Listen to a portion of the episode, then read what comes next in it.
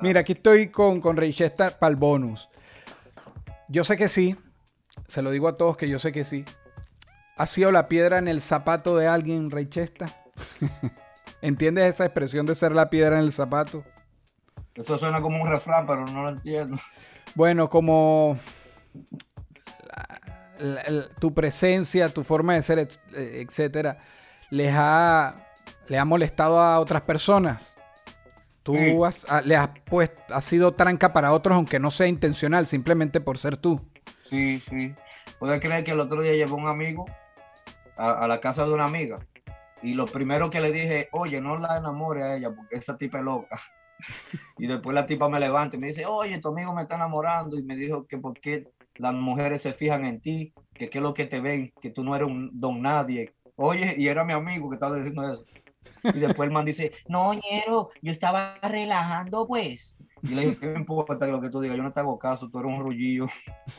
tú sabes, un tigre que está peor que yo. Sí, sí, pero que yo no.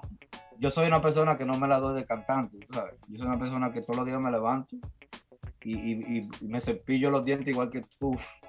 Claro. Tú sabes, y, que, y, que, y que grabo cuando quiero. Yo vine ahora a grabar aquí con mi hermano Dave Nix y me habló de la entrevista y yo dije, olvídate de la grabadera, vamos a hacer la entrevista. No, gracias, mi hermano, gracias. Mira. Mi intención era hacer dos canciones. No, sí, yo, yo sé, en este tiempo yo hubiese grabado dos. ya, ya estamos matando, ya estamos terminando. Ah, los pies sobre la tierra. Eh, es decir, el ego en algún momento se ha apoderado de ti, te ha despegado los pies de la tierra, así que tú voltees y digas, mira, en esa época, ¿verdad? El ego me tenía... ¿Te ha pasado? ¿O te pasa? No, es algo que, que, que te haya apoderado de ti, porque, oye, ustedes llegaron, ¿sabes? Llegaron a un punto tú solo, tú con la banda, etcétera, de un reconocimiento gigante, nominaciones lo más Grande, lo más grande que yo hice fue cuando yo salí en, en BET, ¿sabes que es BET? Como de Moreno, sí, claro. Y yo canté en español ahí, con Varo, un moreno que canta en Dipset. Y el DJ era DJ Premier de GameStar. Claro. Y, y, el que, y el que hablaba de el, anunciador era Mr. Bentley, el que le agarraba la sombrilla Puff Die. Y yo era el único rapero en español en BET. Por eso, pero entonces cuando te pasó eso, después no andabas con los humos demasiado. No, no, no, me, me, me reía yo de esto. Entonces los morenos amigos míos, ellos estaban como bravos de que, yo, man, pero ¿cómo es que tú cantas en español, yo canto en inglés? Y tú estás en BET y yo no. Y tú sabes lo que yo le dije porque Dios me puso ese espacio ahí para mí, porque cuando Dios te tiene algo, nadie te lo quita. Sí. Y ha podido ser Tego, Yankee, Fuego, Don Omar, y me, me pusieron a mí, porque Dios quiso. Y lo mismo me dijo Alejandro Sanz, cuando yo grabé con él. Él me dijo, yo había podido poner a Yankee, a Tego, pero yo estaba buscando un rapero que está empezando, que tenga talento, y bueno me enseñó tres coronas, y de los tres, me gustó más tú. Una anécdota de una metida de pata. Que Reichesta diga, arga, metí la pata con esto. Que nos puedas contar. ¿Sabes qué es metida de pata, no? Eh, como que. Algo, que yo. Sí, una estupidez que hice. Sí, una cagada que tú digas, coño, la cagué. Por ejemplo, muchas.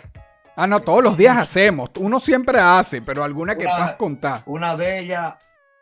Mira, fui al show de Eminem. Yo era fanático número uno de Eminem y yo, y yo le quería tener una foto a él cantando. Y su seguridad vino y me dobló la mano así, ah, motherfucker, dame la cámara.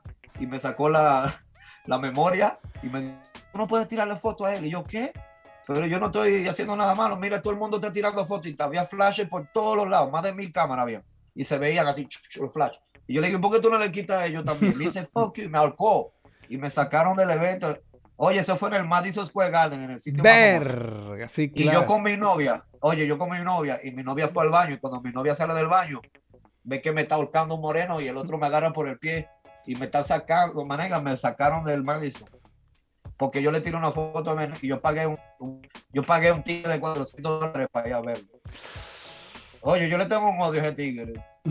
Que le quiero hacer una tiradera.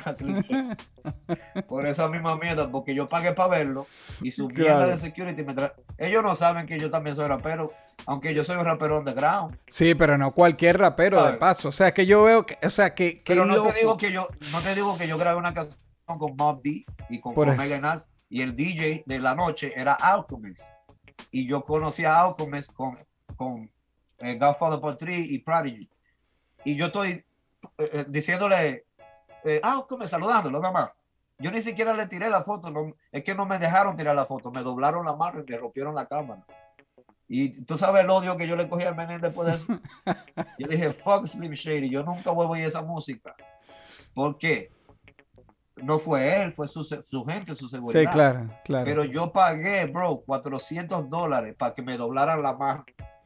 ¿Tú me entiendes lo que te digo? Sí, y, sí, y- sí. y yo siendo fanático de este cantante, pues a mí me ha pasado, yo he ido a shows donde los manes les meten galletas eh, en la puerta antes de entrar, hasta chuzándose así en España, y la policía llega, no, no, tengo que cerrar el evento.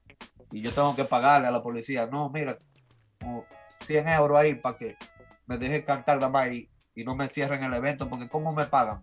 Claro. Ok, nos vamos a quedar aquí hasta que tú cantes, y los policías ahí en, la- en el evento, esperando que yo cante para cerrar el show. Y No, lo y que pasa es que tú, tú, tú, tú ahorita dijiste, no, que yo soy un rapper underground, brother. Tú has estado en todo el mainstream, tanto gringo, porque americanos somos todos, gringo y latino. Bueno, lo último. Y andas también último- abajo, y andas en el tigueraje, y andas, verga, tú, tú. mira, lo, lo, yo grabé hace poco con Neto Reno, Alemán, Tequila, allá en México, estoy haciendo un disco. Sí. Pero la canción más grande que yo hice fue la de Alejandro Sanz, el tren de los momentos, ese disco. En ese, en ese disco está Calle 13, está Shakira y estoy yo. Nada y el más. otro fue en el disco de Martini con Napoleón de los Outlaws. Yo hablaba con la mamá de Tupac en el teléfono. Y yo le dije a ella que yo quería ser parte de los Outlaws en español. Y ella me metió. Y me Wow. puso la biografía de Tupac. Eso nadie lo sabe. Wow. Pues yo lo digo porque si me muero mañana, ya la gente lo sabe. Gracias, mi hermano. Gracias por tu tiempo, por las anécdotas, por, por para poder escuchar tu experiencia en general, por darme la oportunidad de hablar contigo. Y pues nada, brother, a seguir rompiendo. Esto fue una producción, esto fue una producción. El Corillo Inc. distribución digital, campañas y crecimiento en YouTube y Spotify. Te inscribimos en Nazca, trabajo con ellos. Escríbenos, elcorilloin.com. DJ Pijama, producción ejecutiva. Y para cerrar, este servidor, NK Profeta Under Family. Porque lo que importa de la huella es quien la dejó.